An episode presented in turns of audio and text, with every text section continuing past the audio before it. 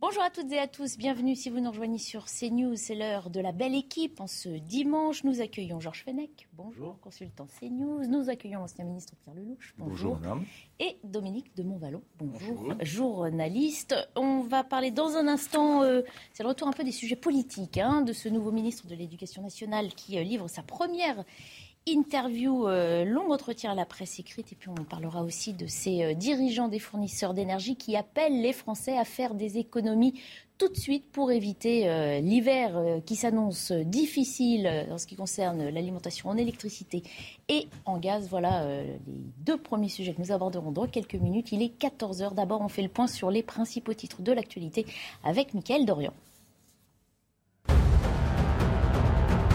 À Paris, un accident d'autocar a fait un mort et 19 blessés dans le 17e arrondissement. Le véhicule s'est encastré dans la façade d'un bâtiment près de la porte de Clichy. Le chauffeur, probablement victime d'un malaise, est décédé. On déplore 19 blessés légers, dont un enfant. Les passagers de l'autocar étaient membres d'une communauté religieuse, a précisé le porte-parole des pompiers de Paris à l'AFP. La menace nucléaire s'intensifie. Au cinquième mois de la guerre en Ukraine, Vladimir Poutine annonce qu'il va armer la Biélorussie avec des missiles capables de transporter des charges nucléaires. Une annonce qui intervient au moment où la Russie et son allié sont en crise ouverte avec les pays occidentaux. Et puis Emmanuel Macron et Elisabeth Borne, de plus en plus impopulaires dans un sondage IFOP publié dans le JDD. La cote du président de la République et de la Première ministre chute. Seulement 38% des personnes interrogées s'estiment satisfaits de l'action d'Emmanuel Macron. Un chiffre qui tombe à 37% pour Elisabeth Borne, soit 8 points de moins que lors du dernier baromètre. C'est donc sa première interview depuis sa nomination euh, chahutée. Papendiaï, le nouveau ministre de l'Éducation nationale, se livre un petit peu plus dans ce premier entretien à nos confrères de la presse écrite. Il endosse surtout à travers ses lignes un rôle très politique. Plutôt que de détailler une vision ou des mesures pour l'éducation euh, des élèves français, Papendiaï tire surtout à boulet rouge contre la nouvelle opposition. Précision de Marie Conan dégager des majorités en s'alliant au Rassemblement national. Alors que plusieurs membres du gouvernement semblaient ouverts à cette idée, le nouveau ministre de l'Éducation nationale, Papendiaï, exclut catégoriquement cette éventualité, quelles qu'en soient les circonstances. Il n'y a pas de compromis à avoir avec le Front National. C'est ma boussole politique. Je suis entré dans ma vie citoyenne à 20 ans par la lutte contre le Front National et cette boussole, je ne la perds pas. S'il admet qu'un échange au sein des commissions dans l'hémicycle reste nécessaire, Papendiaï ne perçoit en revanche pas d'avenir en commun avec un parti dont le projet politique va à l'encontre de ses valeurs. Un parti qui est selon lui anti-républicain. Ce n'est pas parce que le Front National parle de République qu'il est républicain. Lorsque l'on propose la préférence nationale, on sort de la République telle qu'elle a été pensée, telle qu'elle est affirmée dans la Constitution. Suite à la percée spectaculaire aux législatives du parti de Marine Le Pen, le ministre admet craindre pour l'avenir de notre démocratie. Il tient à alerter sur les dangers d'une banalisation de l'extrême droite. Cette entrée massive à l'Assemblée témoigne de son implantation durable. Évidemment, si l'on continue à en pointiller cette courbe en se projetant dans les années à venir, la question gravissime de l'accession du Front National au pouvoir ne relève plus de la fantasmagorie. L'heure est grave. Durant son mandat, Papendia, le répète, l'objectif sera de rassembler tous les Français. Le ministre de l'Éducation nationale prône une république de l'école qui accueillera tous les enfants, quelle que soit leur nationalité. On revient donc sur cette citation. Il n'y aura pas de compromis avec le Rassemblement national. L'heure est grave, dit Papendiaï, car l'accession au pouvoir du Rassemblement national ne relève plus de la fantasmagorie. Question, messieurs, un ministre de la République peut-il ainsi parler du parti qui vient d'obtenir 89 sièges à l'Assemblée nationale? Et 40% au présidentiel. 42. Euh, moi, je suis euh, très choqué par tout ça. Euh, c'est pas tant que je vote Marine Le Pen ou que je partage tout ce qu'il raconte. J'ai beaucoup de sujets de désaccord avec le Front National, mais dans la mesure où c'est un parti inscrit dans la République qui présente des candidats à la présidentielle, au Parlement et qui a des élus, je ne vois pas pourquoi il y aurait cet ostracisme alors que rien n'est dit de, de l'autre extrême qui, elle, euh, prétend euh, aller vers le wokisme, qui fait alliance ouverte avec euh, des islamistes et qui pratique, pour certains d'entre eux, malheureusement, une forme non négligeable d'antisémitisme. Tout ça me dérange beaucoup. Euh, est-ce que c'est le, le, rôle du ministre de l'Éducation? Euh, Là, clairement, il fait de la politique anti-blancaire ouvertement. Euh, l'état de l'école n'a pas l'air de l'intéresser, sauf pour augmenter, mais c'est nécessaire, le salaire des enseignants. Mais il ne change rien, j'ai bien compris, sur Parcoursup, qui est Voilà, oui, on va y revenir, évidemment. le niveau scolaire continue à baisser. S'il veut vraiment servir la République, sa priorité devrait être l'éducation de nos enfants. Mhm de quoi il est question? Il est question de, taper le Front National. On peut être un tout petit peu surpris, euh, pour dire les choses gentiment, par euh, ce ministre qui euh, a une histoire derrière lui, qui est une histoire marquée par l'importation en France de théories américaines sur cancel culture, sur l'immigration, sur les portes ouvertes. Il le dit aussi ce mhm. matin. la France, c'est la porte ouverte. Ben non, la France, n'est pas les portes ouvertes. La France, elle a droit à une continuité historique, territoriale et de son identité. Et s'il veut continuer à fabriquer des électeurs du Front National, il a qu'à continuer à raconter ce genre de fadaise et à ne pas s'occuper du ministère. Moi, je suis. Euh, j'ai pensé que la décision de, Macron de nommer ce personnage à ce poste euh, fondamental était déjà euh, étrange. Euh, mais là, euh, à mon avis, ça tourne à la faute. Surtout un premier entretien, hein, on le dit dans la, presse écrite, c'est aussi une prise de contact avec le lectorat, les Français, et donc on s'attend à, une philosophie pour l'éducation nationale. On est dans un jeu là strictement politicien. Il pourrait être chez LFI. Hein, ce, qu'on a lu ce matin, euh, quelqu'un de, un Ruffin pourrait le dire. Georges Fenech, vous êtes d'accord avec cette analyse Et moi, je, note qu'il va plus loin que le président Emmanuel Macron. Mm lequel nous dit euh, dans son communiqué à l'AFP qu'il écarte LFI et le Rassemblement national. Il ne dit pas que ce sont des partis qui ne sont pas républicains. Mhm. Il dit que ce sont des partis qui ne sont pas des partis de gouvernement. on y reviendra tout à l'heure, évidemment. Et cette voix dissonante là, par rapport à celle du président de la République, mhm. moi, me, surprend beaucoup. On a l'impression d'un, retour en arrière, il y a, a peut-être 20 ans, effectivement, Front National. n'a pas vu que les choses ont évolué et que 40% effectivement des Français se sont prononcés. Donc moi je crois que ça n'est pas bon à un moment où le président de la République veut faire un effort de rassemblement et trouver une majorité d'action, on y reviendra, mmh. Mmh. un gouvernement d'action, de commencer à scinder, à diviser, à attaquer, à euh, même injurier quelque part. Quand on vous dit que vous n'êtes pas républicain, ça veut dire que vous êtes anti-républicain, ça veut, ça veut dire que vous ne partagez pas les valeurs de la République. Mmh.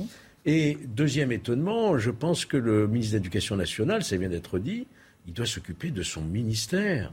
On ne lui demande pas de faire de la politique un peu politicienne. Il est sorti de son rôle ou peut-être a-t-il été mandaté aussi pour soutenir cette vision euh, du chef de l'État il a été mandaté, il y a un problème, hein, parce que je vous dis, le discours n'est pas tout à fait le même. Hein, n'est pas tout à fait le même. Non, je pense qu'il doit s'occuper de son ministère. Les problèmes sont suffisamment importants. Ça me rappelle quand euh, le ministre de la Justice aussi, Éric Dupont-Moretti, avait lancé ses charges. Contre le Rassemblement national. On a vu ce que ça donnait aux élections régionales, hein, où ils ont été éliminés euh, très, très facilement. Donc je pense qu'un un ministère comme celui des questions nationales ne doit pas rajouter de l'huile sur le feu. Il doit au contraire s'attaquer aux vrais problèmes. On l'a dit, euh, le parcours sup, le, problème des recrutements, le problème des salaires, c'est là-dessus qu'on l'attend. On reviendra évidemment dans un instant dès qu'on aura fini le tour, tour de table. Dominique de Montvalon, de deux choses l'une. Effectivement, soit on considère que le Rassemblement national, anciennement Front National, n'est pas un parti républicain et on aurait dû l'interdire carrément des années euh, auparavant, soit on l'a laissé progresser et on considère aujourd'hui qu'il fait partie, qu'il est une expression de la démocratie française. J'ai d'abord envie de vous dire qu'il y a un mystère euh, qui reste fort et même entier pour moi, c'est le destin de, Jean-Michel Blanquer. Mhm.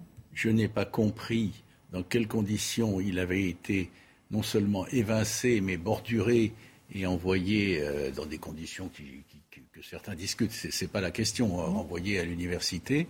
Euh, nous avons tous en tête que euh, Jean-Michel Blanquer était un personnage clé du, Macron du premier quinquennat, au point que certains, je ferme cette parenthèse, mais, mais elle est pour moi importante parce que ça pose des questions sur la suite au point que certains imaginaient qu'il puisse être euh, le jour venu Premier ministre. Et puis euh, il a pris la tangente, il était obligé de prendre la tangente et, c'est tout juste, il a eu le droit de se présenter aux élections, d'être euh, auquel il a échoué d'ailleurs. D'être battu, le moins qu'on puisse dire, c'est qu'on a guère aidé. Enfin bon, je ferme la parenthèse. Là, il y a, y a, un mystère. Qu'est-ce qui s'est passé? Bon, point. s'agissant, de, s'agissant de son successeur, je dirais que c'est la première fois qu'il a été autorisé à s'exprimer. Il faudra encore une ou deux interviews, j'ai envie de dire, pour qu'on comprenne exactement quels sont les tenants et aboutissants de sa personnalité et de son itinéraire.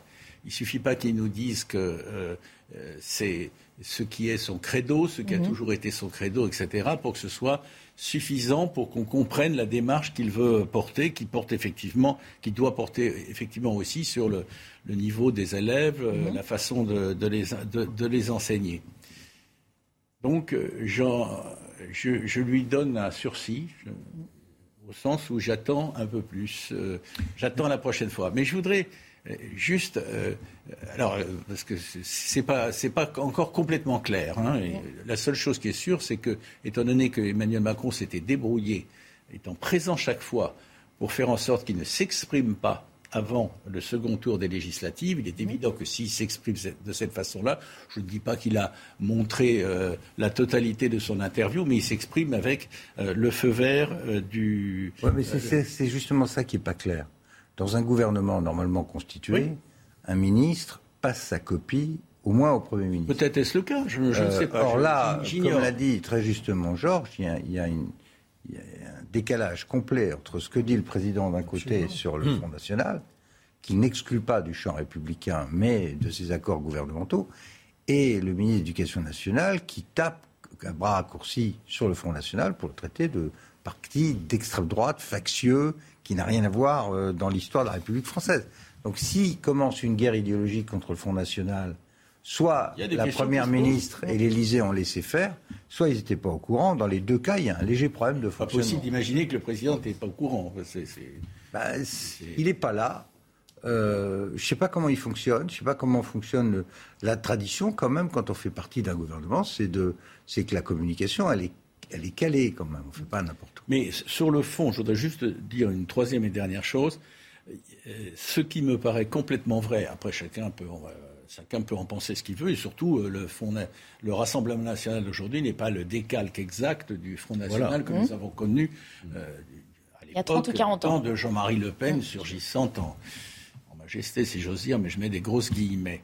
Euh, ce qui me paraît, en revanche, dans les propos qu'il tient, non discutable, c'est qu'il y a toutes les conditions sont aujourd'hui, enfin pas toutes, beaucoup de conditions commencent à être réunies pour que le jour venu, le Rassemblement national puisse apparaître aux yeux d'une majorité de Français comme une alternative, l'alternative euh, au pouvoir actuel, mhm. qui, forcément aura des successeurs, mais je veux mhm. dire que ce soit lui et non pas euh, la droite que nous avons connue et pour cause, etc. Quand il dit ça, il le dit de façon euh, sérieuse, vécu, euh, euh, stressé, il n'a pas tort. Oui, bah, ça ramène à l'interview du président sur l'AFP. Eh oui, on va, on peut enjamber, on, on, y reparlera tout à l'heure. Vous allez parler après, mais, les deux questions sont liées.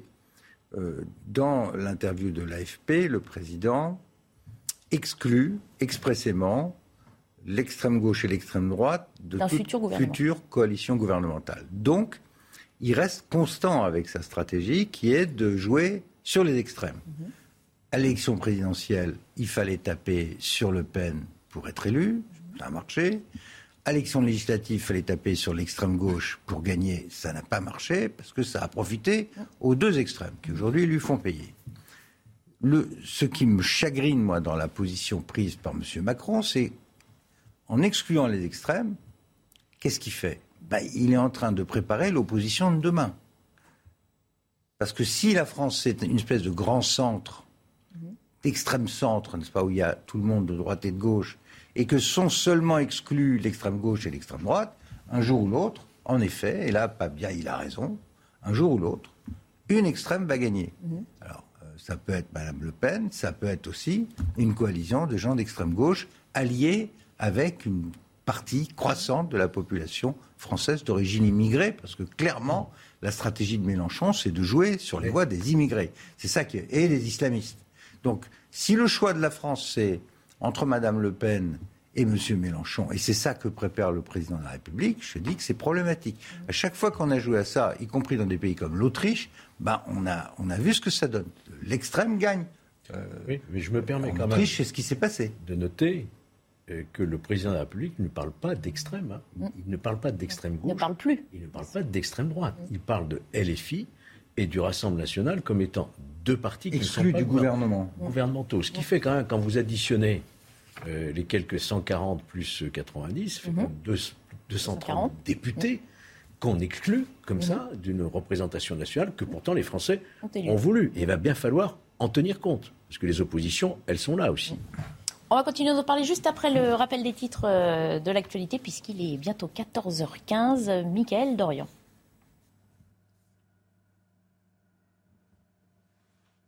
Que Michael Dorian est là Est-ce qu'il est prêt?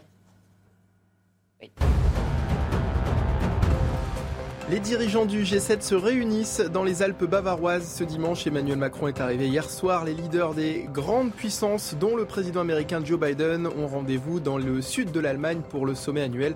Principale préoccupation, la guerre en Ukraine, la sécurité alimentaire et le climat. En Ukraine, quatre explosions ont été entendues tôt ce matin dans le centre de Kiev. Il s'agirait d'une frappe russe qui a touché un complexe résidentiel proche du centre-ville. Le bilan provisoire fait état d'au moins deux blessés hospitalisés, mais des personnes seraient toujours coincées sous les décombres, a indiqué le maire de Kiev, Vitaly Klitschko. Et puis les succès russes se multiplient dans l'est de l'Ukraine. Hier, les forces russes se sont totalement emparées de la ville de Sverodonetsk et ont pénétré dans celle de Lysychansk. Euh, dans le même temps, Vladimir Poutine a annoncé que dans les prochains mois, des missiles capables de transporter des charges nucléaires seraient livrés à la Biélorussie. Dominique de Montvalon, vous vouliez réagir juste avant ce petit rappel des titres je voulais dire que d'abord, euh, moi j'apprécie, après on peut être en désaccord, mais j'apprécie quand les, choses et les gens sont appelés par leur nom. Hein. Euh, il ne faut, pas, faut pas biaiser, il faut, il faut que les choses soient dites. Elles le sont d'une certaine façon, j'y reviens pas, par le nouveau euh, ministre de l'Éducation nationale. Mais dans cette affaire, c'était, je pense à ce que disait Pierre Lelouch à l'instant. Le problème n'est pas que demain, c'est une hypothèse, c'est ça qui rend la situation angoissante et, furieusement quatrième République, malheureusement. Euh, il est possible que demain, enfin plus exactement après-demain, l'alternative soit entre, entre la NUPES et, euh, et, le Rassemblement national, quand bien même le Rassemblement national n'est-il pas le décalque effectivement du Front national. Mais il y a une autre hypothèse. Une autre hypothèse, c'est que le Rassemblement j'assume la dimension de naïveté de la chose, mais je le dis parce qu'il faut être complet, me semble-t-il. C'est qu'il est possible que le rassemblement euh, appelé de ses voeux par Emmanuel Macron se fasse et obtienne des résultats tels que le moment venu, ce sera plus Macron de toute façon, hein, le moment venu, euh, ce rassemblement, de, ses rangs, se dégage quelqu'un qui, qui, l'emporte. C'est une question qui est posée aux gens, singulièrement aujourd'hui, aux élus du, Parti des Républicains. Même dans l'option favorable. Je ne me pas nécessairement d'une option défavorable. Je dis simplement que séparer la France en deux entre un hypercentre mhm. qui réussit ou pas, peu importe, mais qui cantonne dans l'opposition les deux extrêmes, un jour ou l'autre, les deux extrêmes l'emportent. Non, non, Parce qu'il n'y a que ça comme opposition. Mais et un jour c'est bien la donne qui a surgi. Et que l'extrême continue de progresser en intégrant... Euh, continue avec cette même stratégie, ce qui me paraît. Mais qu'est-ce que euh, Pierre, qu'est-ce que vous auriez voulu? Qu'est-ce que vous auriez souhaité? Nous sommes le parti, un parti de gouvernement. Si effectivement nous acceptions, nous acceptions une coalition, mhm. qui derrière pour une alternance C'est le raisonnement républicain, je dirais, démocratique des, républicains qui ne veulent pas se fondre de quelque manière que ce soit dans ce grand parti de l'hypercentre, je dirais, pour laisser une possibilité aux Français de décider d'une alternance possible. C'est le vice caché du macronisme depuis le début. le rêve annoncé au départ de dépasser le clivage droite-gauche qui était usé jusqu'à la corde, c'était très séduisant. Mais quand vous avez asséché la droite et la gauche, réduit à néant le Parti socialiste et beaucoup affaibli les républicains, qu'est-ce qui vous reste? Ben, Il vous reste les deux extrêmes. C'est pratique pour essayer de gagner les élections, ça a marché à moitié. Sauf que l'avenir du pays, et c'est quand même ça le but quand on est un homme d'État et un chef d'État, c'est après moi, il n'y a pas le déluge. Après moi, je veux un système institutionnel et politique qui fonctionne. Donc, soit j'ai un parti politique qui fonctionne. Non, mais on est parti. C'est pas le cas. C'est pas le cas de la République en marche. C'est pas le cas. Donc, on n'a rien en réalité. On n'a rien face à deux extrêmes. Et deux partis de droite et de gauche sont très affaiblis. Qu'est-ce que vous faites des Républicains Qu'est-ce que vous faites des Républicains Très affaiblis. Le parti Les Républicains, qu'est-ce que vous en faites Je viens de dire, on a une droite et une gauche très affaiblie. Parti républicain, il a vocation à se reconstruire. Bien sûr, il faut. La droite française. Il faut que la droite modérée. Et Alors, quelle, attitude faut-il avoir? Non, mais il y a plusieurs possibles. Hein. Quelle attitude faut-il avoir vis-à-vis du Rassemblement national? Ah mais Moi, je le traite exactement comme les autres partis. C'est-à-dire? Comme un parti inscrit dans les institutions de la République. Qui peut donc Par exemple, au gouvernement. Il revendique la commission de la, euh, des finances en tant que principal groupe d'opposition, il devrait l'obtenir. Mhm. Il revendique un poste de questeur ou de vice-président, il devrait l'obtenir. Si on n'est pas d'accord avec ça, alors il faut interdire de voter à 42%. Alors justement, on en parlera tout à l'heure. Non, mais c'est intéressant. C'est pas ce qu'on dit. C'est pas ce qu'ont dit les, les, gaullistes et les républicains pendant très longtemps. Mais ça, vous incarnez le fait que la donne a changé.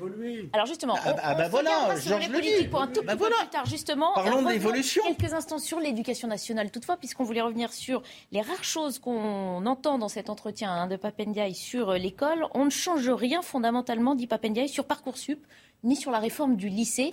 Est-ce que ça veut dire que bon, bah, on n'entend pas les critiques ou les souffrances exprimées par de nombreux parents euh, d'élèves français ces derniers mois? Nous sommes à un désastre en France aujourd'hui. On en est à augmenter les notes des candidats par ordinateur, tellement c'est nul.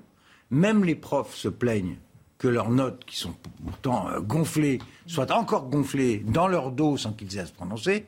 On le donne, à, la limite, je ne sais même pas pourquoi on garde le baccalauréat, puisqu'on le donne à 99% des jeunes. Autant, le supprimer ou leur donner par la poste, ça sert à rien. Le vrai sujet. Ne dites pas ça à, tous les jeunes qui sont tellement heureux d'avoir le, le baccalauréat, fut-il pas aussi glorieux qu'autrefois, à l'époque où il y a une minorité seulement l'avait. Sauf que, sauf que ce, diplôme, malheureusement, aujourd'hui, n'a aucune valeur. Oui, il, a moins, il, est, il est moins un passeport aujourd'hui peut-être Oui, moi aussi. Je, voudrais simplement dire. Aussi, je peux terminer de temps en temps. C'est le plus mauvais service qu'on peut donner à la jeunesse française que de donner un diplôme qui ne donne rien, en tout cas pas d'accès à une filière d'emploi. C'est ça qui me gêne le plus. C'est un mauvais service. Pendant ce temps-là, les familles aisées, elles, elles commencent à l'alsacienne, comme les enfants de M. Diaye d'ailleurs, et continuent dans les grandes écoles. C'était mon dernier, ma dernière petite info. On a appris que ces enfants étaient dans le privé.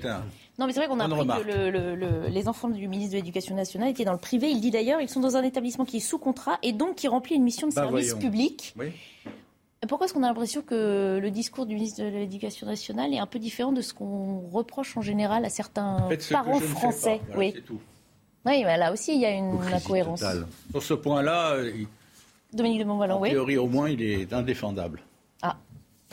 On continue nos débats, on passera à un autre thème moins politique pour euh, évoquer euh, cet appel des fournisseurs euh, d'énergie français aux Français justement en leur disant attention, commencez à réduire votre consommation afin que l'automne et l'hiver prochain se profilent de façon plus facile pour nous tous. D'abord une page de publicité et on reprend nos débats.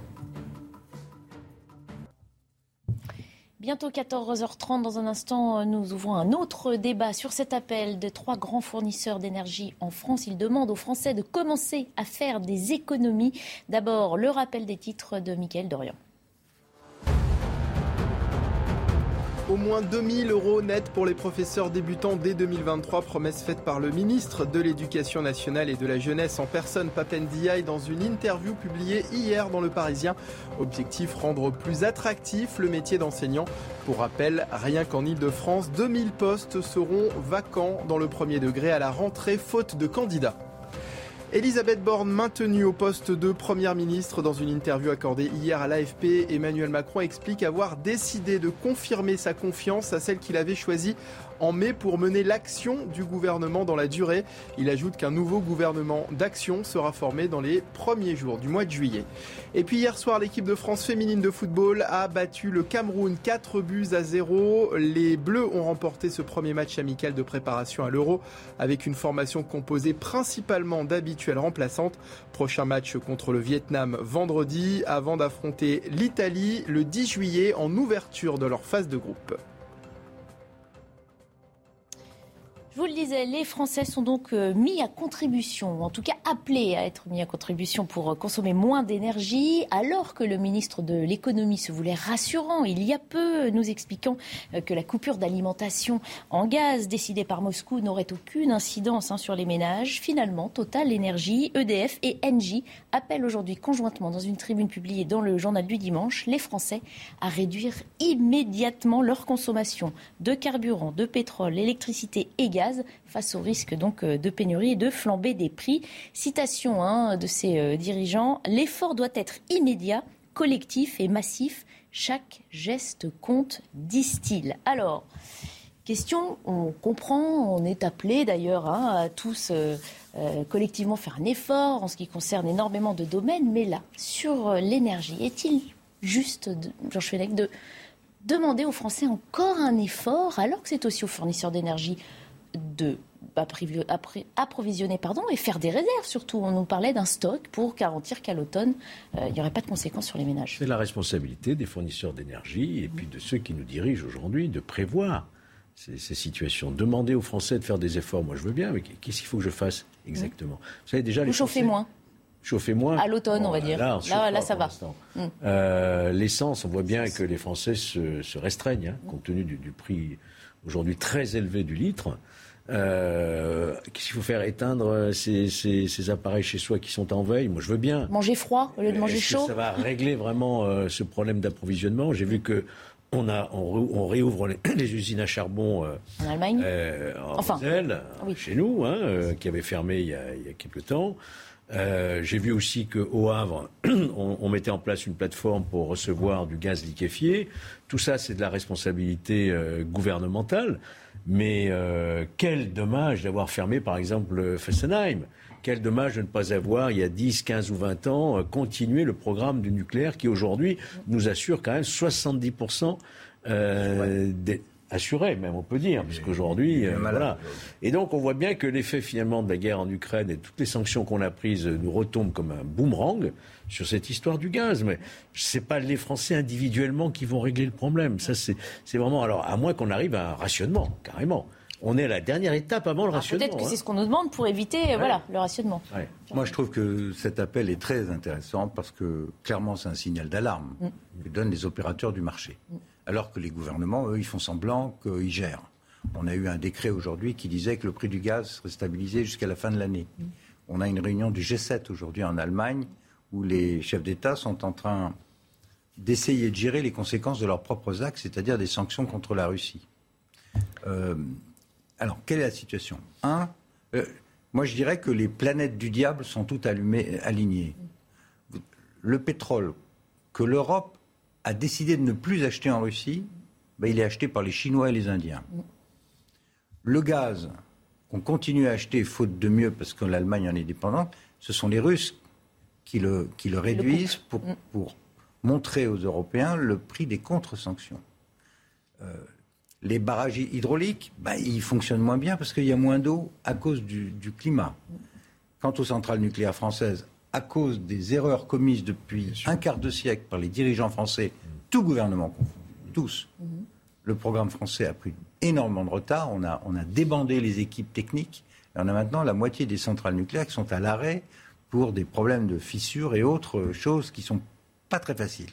Donc, c'est ce que j'appelle l'alignement des, des, des, planètes du diable. Donc, on va vers quoi? Les opérateurs qui sont là, Engie, EDF et Total, ils disent euh, attendez-vous à souffrir, donc faites tout de suite des économies, sinon on ne va pas avoir les stocks. C'est ça qu'ils disent. Mm. Et c'est en fait un langage de vérité. Moi, je vais vous dire, je crains que l'automne soit extrêmement compliqué. C'est ce qu'ils disent aussi, hein, clairement dans la tribune. Le gaz va continuer à être fermé. Il mm. faut savoir que on a énormément de problèmes à trouver des substituts parce que le gaz liquéfié américain ou qatari, d'abord, il faut qu'il arrive puis on n'a pas les stations mmh. pour le regazéifier. Mmh. Donc ça prend du temps. Parce que justement, toute ma question, est-ce qu'on ne rejette pas un peu la faute sur les Français alors que pour le ah coup, ils n'y sont pour rien Non, mais c'est des décisions. Sans assumer ces responsabilités de très grandes entreprises françaises dont on, rappelle début de la des profits aussi. Qu'on allait mettre l'économie russe à genoux. Le mmh. Ministre des, Finances a dit on va les mettre par terre. Les Américains ont dit on va les mettre par terre. Vous allez voir, ça va arrêter la guerre. On s'aperçoit à l'arrivée que non seulement ça n'est pas par terre, le rouble redémarre, Les exportations, bah, ils les ont envoyées sur la Chine et l'Inde.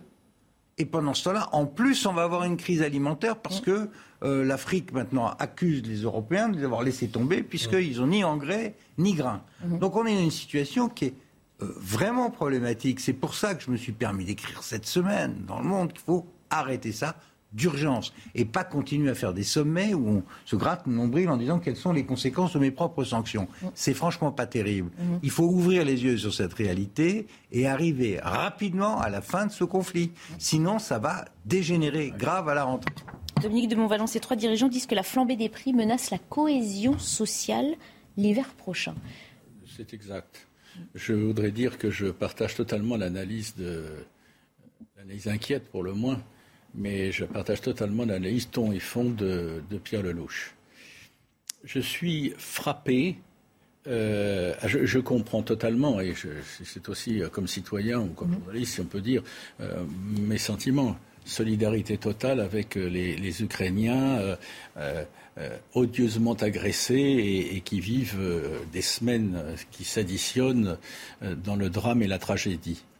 Mais je suis quand même sidéré qu'on ne pose jamais aucune question au euh, président de l'Ukraine.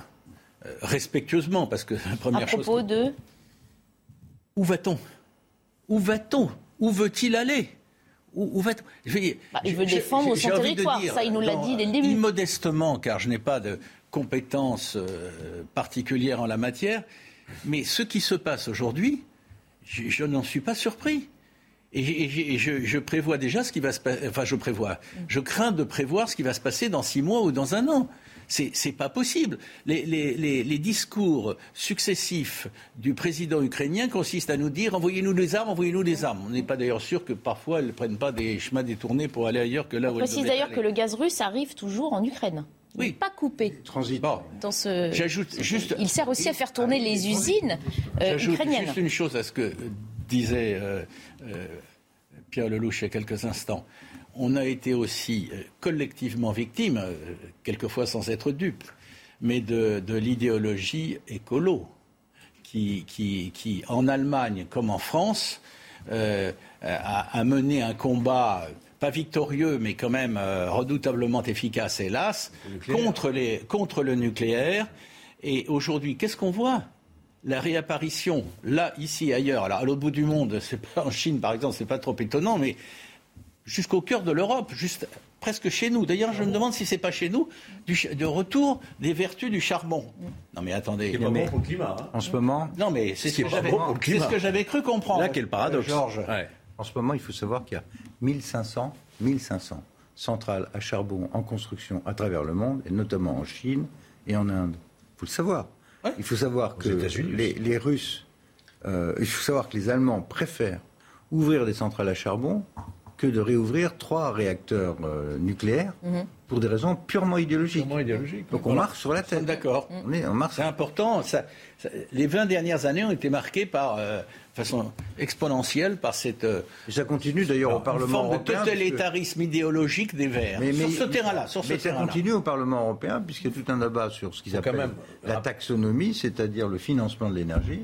Et il y a toujours les mêmes verts allemands, et les verts français d'ailleurs, qui veulent interdire le financement du nucléaire mhm. au Parlement européen. C'est des décisions qui sont en train d'être prises. Effectivement, il faut quand même rappeler que le président Macron a relancé, mhm. euh, juste avant les élections présidentielles, a relancé le programme de construction et de rénovation nucléaire, mais que de temps perdu pourquoi ne pas l'avoir fait Après avoir bloqué. Après avoir bloqué, que de temps perdu. Il est mieux tard que jamais, mais que de temps perdu. On le voit aujourd'hui. Il n'était pas possible de contredire les Verts. Voilà. Il y avait la vérité. Bah, il avait eu l'eau au gouvernement. Et pendant, les quatre premières années du mandat, il n'était pas question de faire du nucléaire. Mhm. Sous Hollande, il avait été bloqué. Et sous Sarkozy, le mieux qu'on puisse dire, c'est qu'on avait fait un pataquès pas possible sur la filière nucléaire. Donc ça fait 15 ans. Mhm que rien ne s'est passé, que non seulement les centrales n'ont pas été maintenues correctement, mais on, pas, on ne sait plus les construire. Heureusement qu'on les, a équipes, hein. Les équipes qui avaient construit 56 réacteurs nucléaires au moment de la crise pétrolière de 73, parce que c'est quand même là que ça remonte, mmh. c'est 73 qui avaient convaincu Pompidou et Giscard de faire cette politique où on ouvrait des réacteurs chaque année. On a construit 56 réacteurs en 10 ans. Ça, on a su le faire. Aujourd'hui, La main-d'œuvre, on ne sait plus faire. Les techniciens ont été débandés parce qu'ils sont partis. La filière s'était arrêtée. D'où Flamanville et les erreurs. Parce que la question, c'est la question des déchets nucléaires qui a toujours alimenté le ah bah débat. Mais il semblerait maintenant que d'ici à une vingtaine d'années au plus tard, on soit en capacité de recycler les déchets nucléaires. C'est un sacré gâchis. Hein. les déchets du charbon. Sacré gâchis. Alors, comment les Français accueillent-ils cet appel hein, à faire des économies euh, immédiatement? Sont-ils prêts à se serrer la ceinture? Alice Delage et Pierre Emco sont allés leur poser la question. Écoutez. Bah, je crois qu'il faut, dans tous les cas, on n'a pas trop le choix.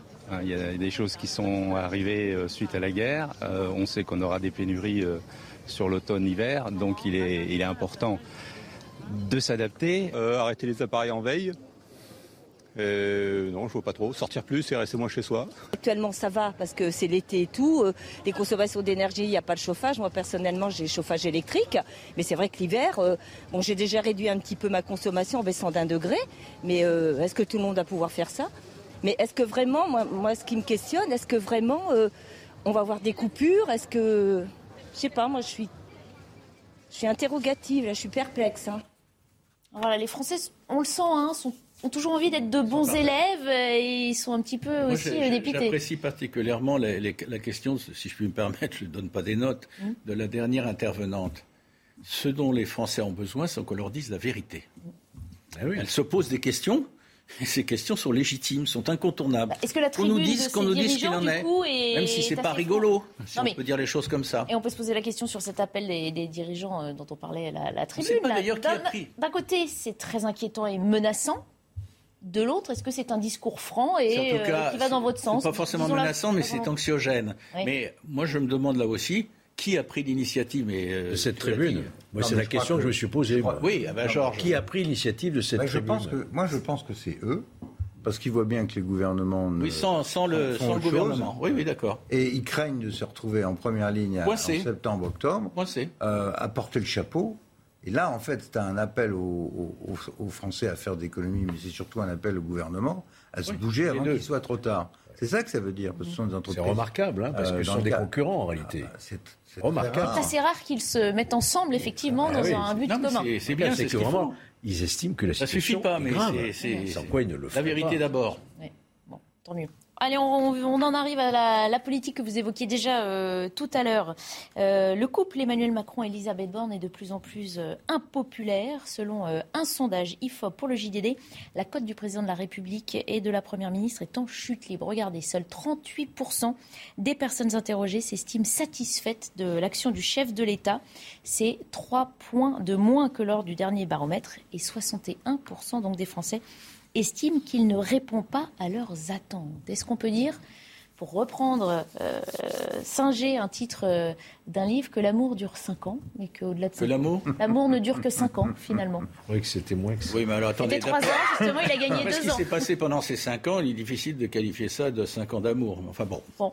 Non, mais réélu, mais bon, moins aimé. Moins aimé coup. sur quoi? C'est complètement logique. Euh, de deux façons. C'est logique de réélire un président dont finalement on non non non non non non non c'est complètement logique que leur que leur code de popularité se tasse et même ah. recule euh, fortement. Non, c'est pas ça la question. Premièrement.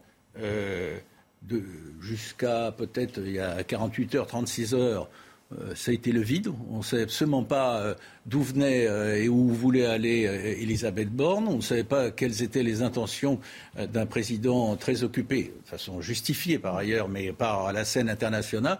C'était donc le grand vide après, un second tour des législatives qui a correspondu à une forme de tremblement de terre politique.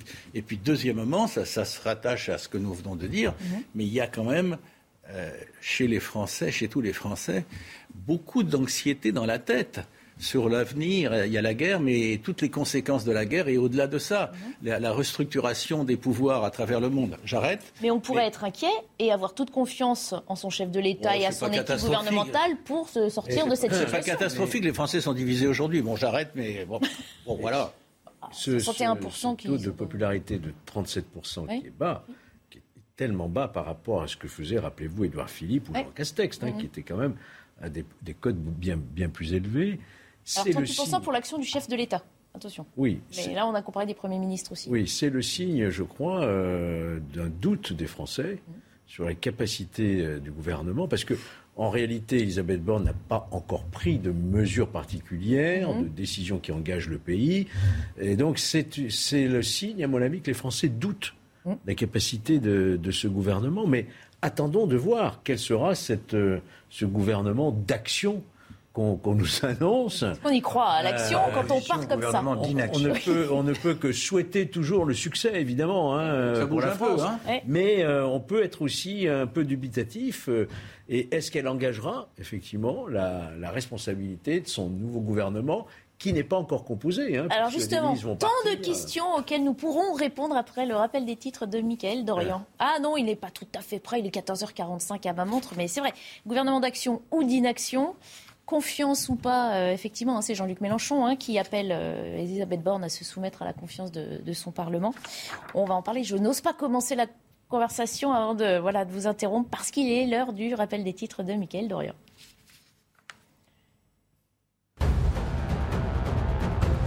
Une femme a été euh, tuée de plusieurs coups de couteau à Narbonne. Âgée de 26 ans, la victime a été découverte grièvement blessée au pied de son immeuble hier peu avant minuit, avant de décéder quelques heures plus tard. Une enquête pour homicide aggravé a été ouverte. Son ex-petite amie est activement recherchée. Plusieurs vols annulés chez Ryanair. La journée d'hier a été fortement perturbée par une grève de personnel navigant de la compagnie aérienne irlandaise, contrainte d'annuler des dizaines de vols, surtout en Belgique, en France et en Espagne. Grève qui se poursuit euh, ce dimanche. Aujourd'hui, 9 vols au départ ou à l'arrivée de Bordeaux sont annulés, 12 au départ ou à l'arrivée de Marseille. Et puis du basket avec le succès de l'Asvel Lyon-Villeurbanne sur Monaco en finale de Pro A. Victoire 84 à 82 au terme d'un match très accroché qui a été euh, jusqu'en prolongation. L'Asvel Lyon-Villeurbanne remporte ainsi son 21e titre de champion de France, le troisième consécutif. Et avant de reprendre euh, nos débats, on va aller faire un tour euh, à la Sorbonne où se déroule ce week-end la Cité de la Réussite. Deux jours de débat avec 200 personnalités. Un thème cette année, prendre le temps. On va retrouver sur place Éric Dorit Maten en compagnie de Jean-Pierre Farandou à la tête de la SNCF.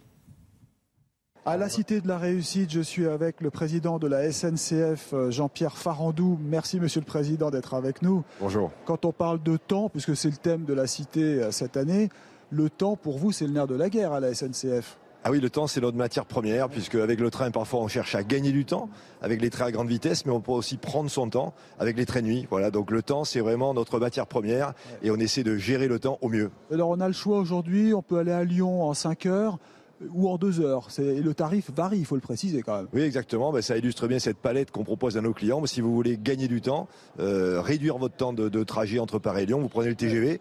Voilà, il y a une gamme de prix quand même dans les TGV aussi. Hein.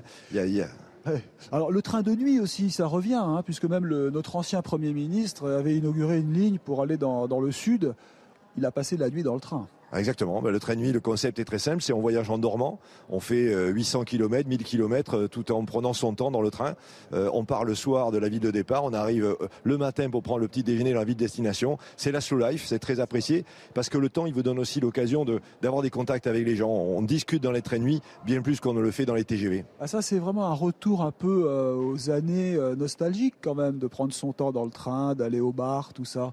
On nous avait habitués à l'inverse quand même, d'aller toujours de plus en plus vite. Bah, je pense que les deux, les deux sont, sont pertinents. Il y, a, il y, a, des usages où c'est important de gagner du temps. Quand vous êtes en déplacement d'affaires, vous faites une demi-journée à Lyon, puis revenez sur Paris. Puis il y a d'autres moments où vous voulez prendre votre temps, pas être bousculé. On est assez stressé comme ça dans la vie. Et c'est vrai que le train de nuit, par exemple, c'est idéal pour retrouver cette gestion du temps agréable et voyager tout, euh, tranquillement. Alors, Monsieur le Président, je vous ai sous la main. Je vais me permettre de vous poser une question pour cet été, puisqu'on en a beaucoup parlé sur CNews. On aura suffisamment de trains, vous l'avez annoncé, pour cet été où il y va avoir un rush comme jamais D'abord, on est absolument ravis que les Français choisissent le train.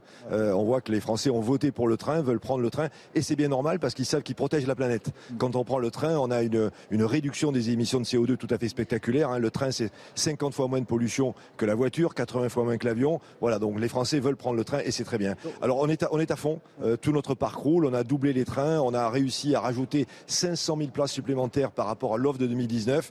Voilà, tous les cheminots sont mobilisés, eux vont travailler pendant que les Français seront en vacances la SNCF est, mobilisée pour que les Français puissent partir en vacances. Ça veut dire que vous ressortez les vieux TGV, il faut que tout le monde soit sur le pont aussi?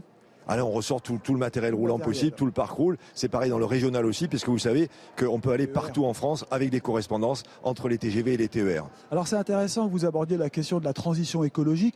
Pour vous, ça va se passer comment? Parce que vous avez déjà euh, un pied dans, l'électrique. Hein. Il n'y a pas que des trains électriques à la SNCF, il faut le préciser, il y a aussi du diesel. Mais là, vous êtes très avancé sur euh, l'électrique aujourd'hui. C'est ça la transition? Comment elle va s'accélérer? Bah, La transition, c'est faut, accélérer le ferroviaire. Comme je l'ai dit, le, ferroviaire pollue beaucoup moins que les modes routiers. C'est pareil pour les marchandises aussi. On a parlé des voyageurs.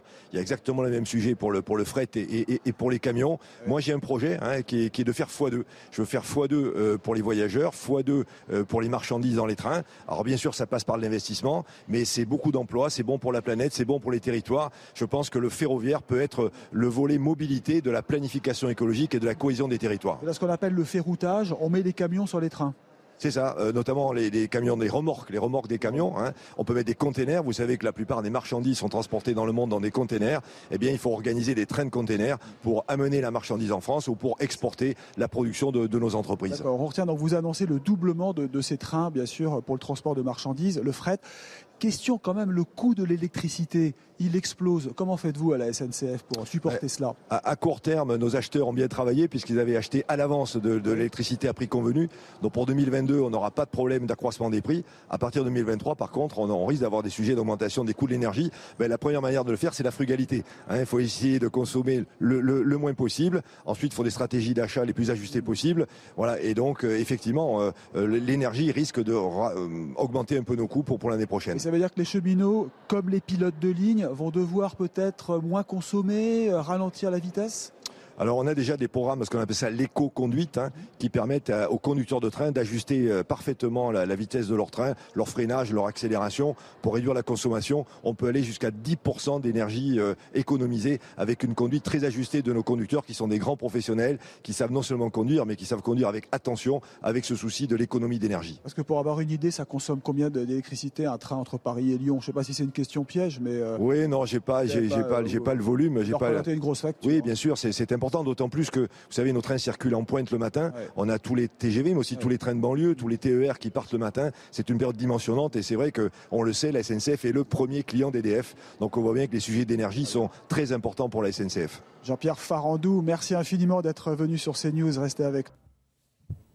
Bientôt 15h, il nous reste deux minutes avant de s'arrêter pour un petit flash euh, info. On parlait de l'impopularité hein, du couple chef de l'État, première euh, ministre. Sur le chef de l'État, il est intéressant de relever qu'il est aussi minoritaire actuellement en termes de popularité dans les catégories qui représentent son socle électoral. Alors là, c'est un vrai retournement de situation. Oui, et non, parce qu'au fond, euh, regardant la situation, il a été élu au deuxième tour mhm. par un tas de gens qui voulaient faire barrage à Marine Le Pen. Mais son socle, mhm. il n'est pas très différent du, niveau qu'il a aujourd'hui. Il n'y a pas eu de miracle depuis son élection. Il a été élu pour faire barrage à Marine Le Pen. Ensuite, les Français lui ont dit on ne vous aime pas vraiment, vous et votre programme. Donc, ils ont fait une majorité complètement éclatée, enfin, une assemblée complètement éclatée en lui laissant une majorité, mais tout à fait relative. Il manque 45 députés pour gouverner. Autrement dit, il ne peut pas gouverner sans les autres. Euh, dans une situation pareille, où la Première ministre elle-même, jusqu'à l'interview d'hier, était sur un siège éjectable, comment voulez-vous que les sondages soient favorables à l'un ou à l'autre? Euh, Qui s'en sortent à 37 ou 38 C'est plutôt heureux de votre point de vue. C'est déjà beaucoup.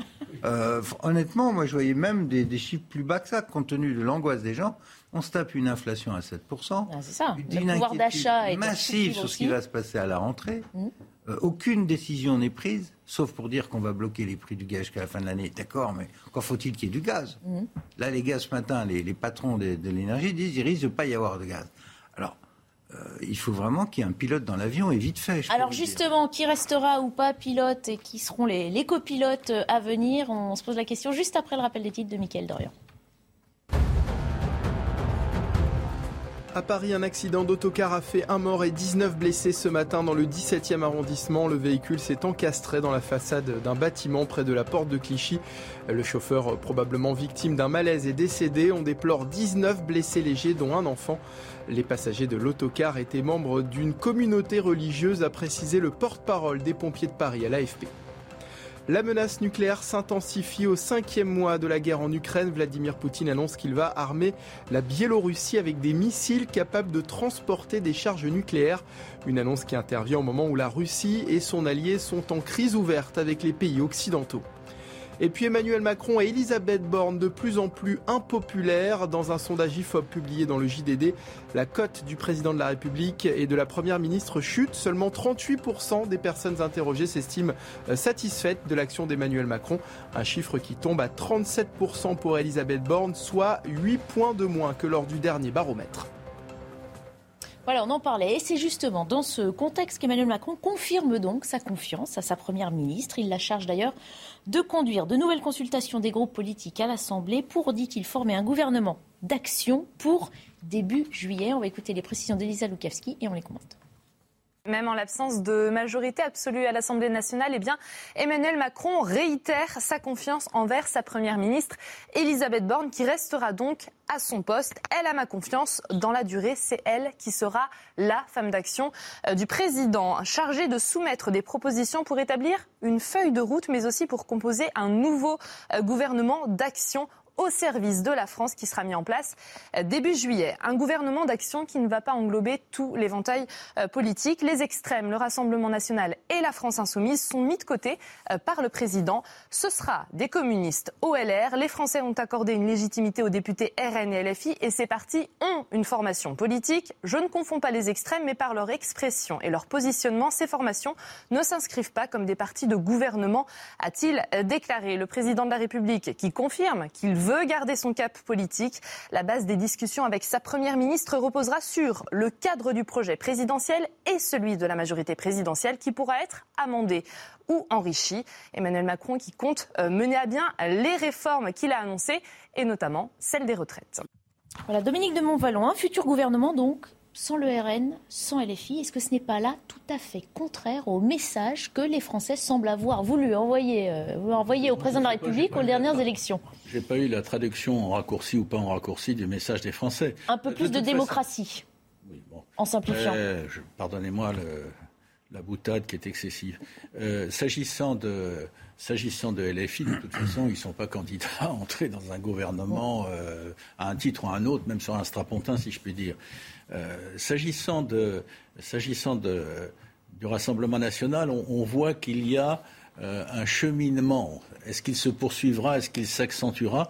Un cheminement par rapport à l'époque Jean-Marie Le Pen et même mhm. ces dernières années, un cheminement qui peut un jour, euh, aux yeux des Français, en faire un parti de gouvernement. Mais on n'en est même pas là. Oui, je pense que Pourquoi le président de la République l'exclut d'emblée aujourd'hui Parce qu'il faut, il faut être un peu dans le bon sens.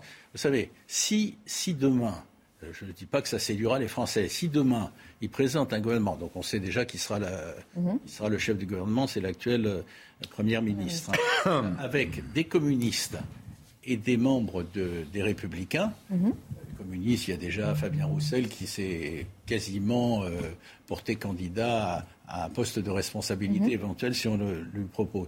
Ce sera déjà, un, ce sera peut-être pas suffisant pour désembourber la France des ornières dans lesquelles nous sommes actuellement collectivement, mais ce sera déjà quelque chose d'assez énorme. Alors s'il s'agissait d'aller rajouter des, d'autres euh, d'autres étiquettes politiques, euh, d'autres responsables. Non, euh, il faut, faut être un peu. C'est pour être en accord aussi avec euh, l'expression Vous pensez sérieusement Non, mais attendez, vous. Non, mais je comprends que ça pose un problème au chef de l'État.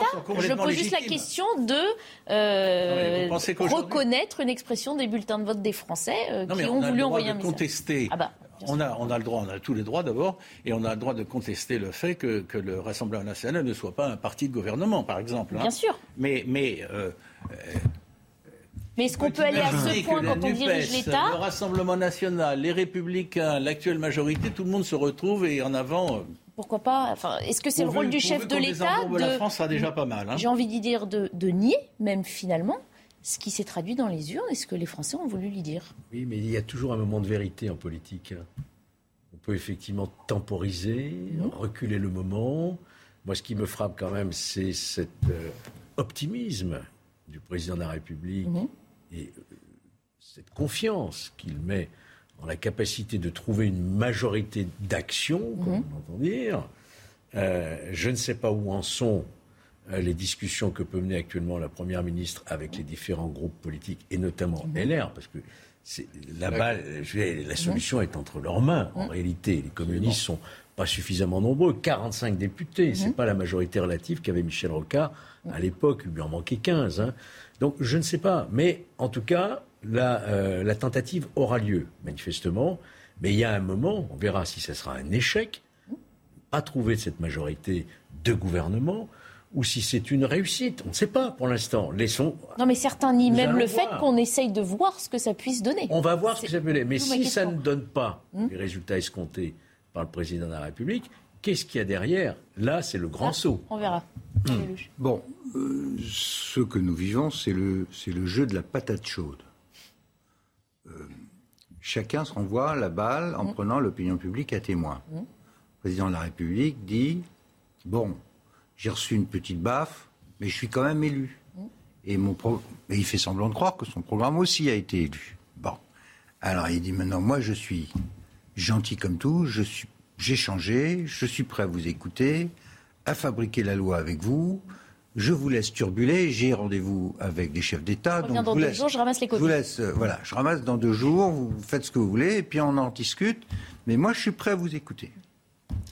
Donc il envoie la patate chaude la Première ministre À toutes les oppositions, et puis il charge quelqu'un de s'occuper de récolter les patates. Pendant ce temps-là, les autres, ils sont là, ils disent Ah bah non, nous, il y a ceux qui sont exclus du futur gouvernement, ils n'aiment pas ça. Et puis il y a les autres qui n'ont pas nécessairement envie de prendre la patate en ce moment, dans une situation où on ne sait pas où on va. Donc, tout le monde euh, joue au jeu de qui attend quoi. Ça me rappelle, je ne sais pas si vous connaissez, les souks d'Istanbul. On, veut le tapis, mais à quel prix? En général, on repart avec autre chose. On repart avec autre chose. Bah, pour l'instant, on est dans cette phase-là. Combien de temps ça va amuser les Français? À mon avis, pas très longtemps. À la rentrée, si j'ai raison, c'est-à-dire si les choses vont extrêmement mal, il y a un moment où les Français diront bon, vous avez fini de jouer, euh, il faut une solution. Et là, il se passera peut-être quelque chose au niveau des gouvernements d'action, de coalition, etc. D'ici là, on va faire joujou avec des textes. Alors hier, par exemple, Madame Aurore Berger, elle a découvert qu'il était absolument urgent de constitutionnaliser l'avortement comme s'il y avait un risque, un péril sur l'avortement en France, alors qu'on euh, parce que la Cour suprême américaine, c'est comme si la Cour suprême américaine légiférait en France et que demain il y avait un risque, alors qu'il y a zéro risque. Mais bon, on va faire une loi constitutionnelle. L'avantage, c'est quoi? Bah, C'est que tout le monde est d'accord, y compris le Front National. Et ce matin, François Bayrou lui a donné euh, tort.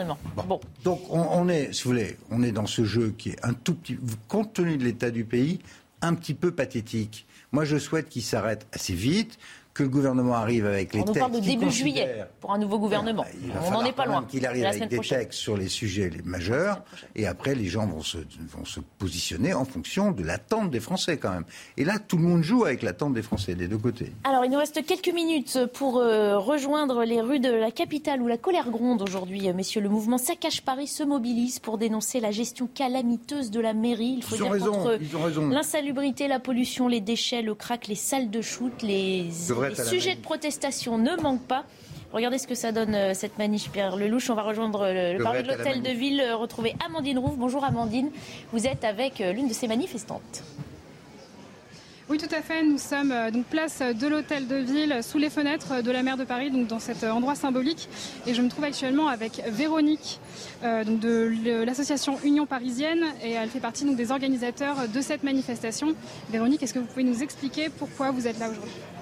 On est là aujourd'hui pour la troisième fois euh, pour euh, établir euh, à nouveau le constat que Paris est saccagé, que la mairie de Paris n'est pas en mesure d'entretenir la ville malgré les dépenses faramineuses engagées. Donc vous n'avez qu'à regarder devant vous, là, au pied de l'arbre, l'état du pied d'arbre. C'est indigne d'une capitale. C'est indigne d'une capitale. Et donc le, mouvement euh, s'est créé autour de ce hashtag euh, Saccage Paris. Euh, est-ce que vous pensez que ce terme est approprié? Il est un petit peu polémique. Qu'est-ce que vous en pensez? Si c'était pas polémique, on n'en parlerait pas. Donc nous, on est des lanceurs d'alerte. on est obligé de lancer des termes qui font polémique justement puisque la, ville de Paris n'est pas d'accord avec nous. Mais il y a quand même un certain nombre de Parisiens. Il y a eu plus de 3 millions 500 000 tweets en ce sens saccage Paris, c'est qu'il y a bien un problème avec la gestion de la ville, la chaussée défoncée, les embouteillages. Le vélo, c'est bien beau, mais tout le monde ne peut pas prendre le vélo. Euh, les terrasses éphémères euh, qui s'installent n'importe comment quand on a une maman avec une poussette ou une personne handicapée ou même juste un piéton, on peut même plus passer. Donc c'est l'anarchie totale. Donc on ne reproche pas qu'elle qu veuille euh, moins de voitures, plus de vélos, mais avant de faire, il faudrait réfléchir parce que souvent ils font, ils font, ils s'aperçoivent que ça ne va pas et ils défont. Donc tout ça, ça a un coût et qui le paye? Ben, Les Parisiens.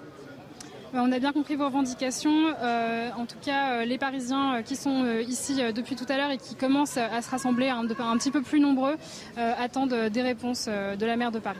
Merci beaucoup Amandine Rouve, merci également à Charles Baget. Et puis autre mobilisation, on va vite l'évoquer avant de finir notre tour de table, autre mécontents selon les conducteurs de deux roues. Ils protestent euh, aujourd'hui contre la mise en application prochaine du stationnement payant pour les deux roues. Ça entrera en vigueur au 1er septembre à Paris. Ils viennent de partir. On va retrouver justement en deux roues Adrien euh, Spiteri. Vous êtes euh, sur le point de partir apparemment, oui, Porte Dauphine. Et oui, des euh, centaines de motards, voire même un millier, s'apprêtent dans quelques instants maintenant à partir ici de la porte Dauphine dans le 16e arrondissement de Paris. Comme vous pouvez le voir juste derrière moi sur les images d'Alice Delage au guidon de leur véhicule. Ces motards dénoncent l'entrée en vigueur du stationnement payant à Paris pour les deux roues thermiques à partir du 1er septembre prochain. Je vous propose justement d'écouter certains d'entre eux que nous avons pu euh, interroger il y a quelques instants. Je me déplace beaucoup sur Paris en moto et c'est vrai que là, les stationnements, les... tout ce qui nous impose aux motos, ça devient, ça devient aberrant. Déjà, on a des surcoûts de carburant, on a des surcoûts euh, de stationnement en plus. Ce qui me sidère un peu, c'est sur la base des 6 heures. Moi, je travaille, je suis cadre, euh, je suis cadre consultant sur des sociétés. Euh, moi, mes journées, elles font 10 heures, elles font pas 6 heures. Donc ça veut dire que même sur l'abonnement actuel, je ne je peux pas me couvrir. Je trouve que les motos font beaucoup moins de pollution qu'une voiture. Si tout le monde roulait en moto, là, il n'y aurait pas de bouchon ici. On n'a pas de problème de se garer. Hein. Et eh oui, vous l'avez euh, entendu, un des euh, motards qui sont passablement agacés, qui considèrent cette euh, décision coûteuse et surtout injuste, notamment pour les personnes qui ne vivent pas dans la capitale, à Paris, et qui vont devoir débourser 2 à 3 euros par heure pour pouvoir stationner à Paris. Un abonnement sera en revanche mis en place pour les Parisiens à partir du 1er septembre. Merci beaucoup Adrien. Faites attention euh, à vous, à hein, votre chauffeur également. Merci également à Lise Delage qui vous accompagne. Voilà, hein, pas mal de mécontents dans les rues de Paris cet après-midi. Euh, les problèmes, les cumuls des problèmes, pollution, déchets, craques, salle de shoot, c'est vrai que les, motifs de protestation ne manquent pas. Vous vivez à Paris, messieurs, ah bah vous circulez dans Paris. J'imagine que ce regard-là... J'ai vu ma, ville se dégrader euh, depuis Delanoë et surtout Hidalgo avec cette majorité bancale, avec des écolos qui font exactement ce qu'ils veulent, c'est-à-dire de l'idéologie, mhm. euh, je me suis battu en vain, car euh, il faut connaître le fonctionnement du, droit administratif. Le maire a tous les pouvoirs. Mhm. Il est à la fois président de l'exécutif et du législatif. Donc une fois qu'il à la majorité... il ne fait que décider. Et, et en plus, on a un système de loi PLM qui fait que Madame Hidalgo n'a jamais été élue sur son nom, vous m'entendez Pas seulement au présidentiel où elle a été déchirée, mais même à Paris où elle habite dans le 15e, elle n'a jamais été foutue d'être élue dans le 15e. C'est dire à quel point les Parisiens l'adorent. Ce qui est intéressant dans ce mouvement Saccage Paris, et ça c'est ce qui est annonciateur de ce qui va se passer à l'échelle de la France à la rentrée, mmh. c'est que c'est parti de la base. C'est pas instrumentalisé par les partis d'opposition, qui à Paris d'ailleurs entre nous sont nuls. Je sais, j'en ai fait partie nul. On n'a eu aucun impact sur la gouvernance de la ville. C'est parti de la base. Mhm. C'est des gens qui ont dit je supporte pas l'état de ma rue, c'est dangereux, c'est crade, c'est dégueulasse. On parle d'un enlaidissement aussi des quartiers par rapport à de nouvelles Elle a fait n'importe quoi en termes de mobilier urbain, de Donc ça veut dire que ça changera si la tête de la mairie change Non, non, ça, veut dire qu'il y a un mouvement de révolte populaire qui est rendu possible par les moyens de communication modernes et qui a un effet majeur. Cette femme-là, elle est morte politiquement à Paris. Je vous le dis. Cuite. Euh, euh, et la question, c'est est-ce que ce genre de mouvement, à l'échelle nationale, peut prendre à la rentrée face à l'exaspération générale devant la paralysie de l'hôpital, de l'école, l'inflation, les hausses de carburant, il faut faire attention. Le pays, ce qu'on voit à Paris peut être l'histoire demain euh, dans la France entière. 15h15, le rappel des titres de Mickaël Dorian et Dominique de, de Montvalon, pardon, juste après. D'accord. Au moins 2000 euros net pour les professeurs débutants dès 2023, promesse faite par le ministre de l'Éducation nationale et de la jeunesse en personne, Papendiaï, dans une interview publiée hier dans Le Parisien. Objectif rendre plus attractif le métier d'enseignant. Pour rappel, rien qu'en Ile-de-France, 2000 postes seront vacants dans le premier degré à la rentrée faute de candidats. Elisabeth Borne maintenue au poste de Première ministre dans une interview accordée hier à l'AFP. Emmanuel Macron explique avoir décidé de confirmer sa confiance à celle qu'il avait choisie en mai pour mener l'action du gouvernement dans la durée. Il ajoute qu'un nouveau gouvernement d'action sera formé dans les premiers jours du mois de juillet. Et puis près de 200 personnalités réunies pour le 30e anniversaire de la Cité de la Réussite. Chefs d'entreprise, chercheurs, philosophes ou encore sportifs livrent leur vision sur notre monde lors de colloques et de débats organisés à la Sorbonne, au Panthéon et à la Maison de l'Océan à Paris. Un événement à suivre sur CNews jusqu'à ce soir.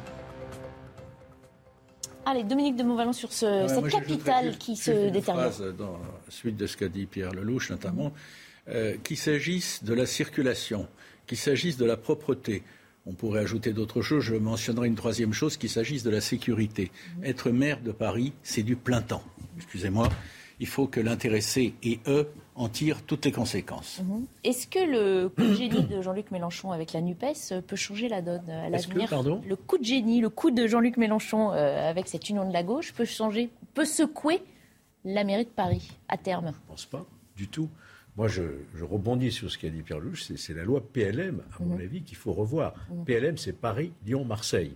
On a des mairies d'arrondissement. J'avais essayé de modifier, en vain. Il y en a beaucoup qui se plaignent. Hein. Moi, je vois des maires d'arrondissement à Paris, notamment, euh, qui se plaignent beaucoup parce qu'ils n'ont aucun pouvoir, en réalité, et qu'effectivement, le maire, qui est élu avec un double degré, euh, peut être élu sans avoir la majorité des, habitants. Ce qu'on est en train de dénoncer à Paris, moi qui suis lyonnais d'origine, vous savez, euh, à Lyon, c'est aussi les mêmes problèmes hein, de circulation, avec l'idéologie derrière, écologiste, etc. Donc c'est toute la question de la loi PLM qu'il faudrait peut-être voir pour donner la parole à ceux qui vivent effectivement et qui veulent une politique municipale qui soit différente de celle qu'on leur impose. Mhm. Il faut que les téléspectateurs sachent que le maire de Paris n'est pas élu au suffrage universel. Direct. Direct. Mhm. Donc il est élu par des représentants d'arrondissement au prorata de la population. Donc les arrondissements de l'Est sont structurellement majoritaires à Paris. Mhm. Et qui ils envoient bah, C'est comme à l'Assemblée, on va envoyer du gauchiste, de l'écologiste, du communiste. Et euh, les arrondissements de l'Ouest, eux, envoient une droite modérée, macroniste ou de droite, mais elle n'a aucune chance d'être majoritaire avec le mode actuel de scrutin. On pourrait malgré tout avoir une ville propre et dans laquelle on circule bien. À condition que ces gens-là sachent faire on n'est malheureusement pas sous Chirac, où, c'était géré. Là, les poubelles sont ramassées quand ils ont le temps. Euh, c'est vrai, c'est vrai, c'est vrai. La, politique de circulation, ni fait ni à faire. Ils ont pris des, des oukases on peut, contre la ville de la préfecture de police. C'est la guerre ouverte entre la PP et la ville. On peut avoir demain un maire de gauche et une ville propre, sécure et, agréable. Je le souhaite. On en est loin. Mais quand il y a des gens avec de l'idéologie comme M. Piolle à Grenoble, ou ailleurs. On, en a déjà parlé. Merci, messieurs. Merci en tout cas de vous être écoutés, d'avoir argumenté euh, ces débats de la belle équipe euh, de ce jour à suivre. 90 minutes info week-end présenté par euh, Thierry Cabane. Je vous souhaite une très bonne fin de journée. Merci, Barbara.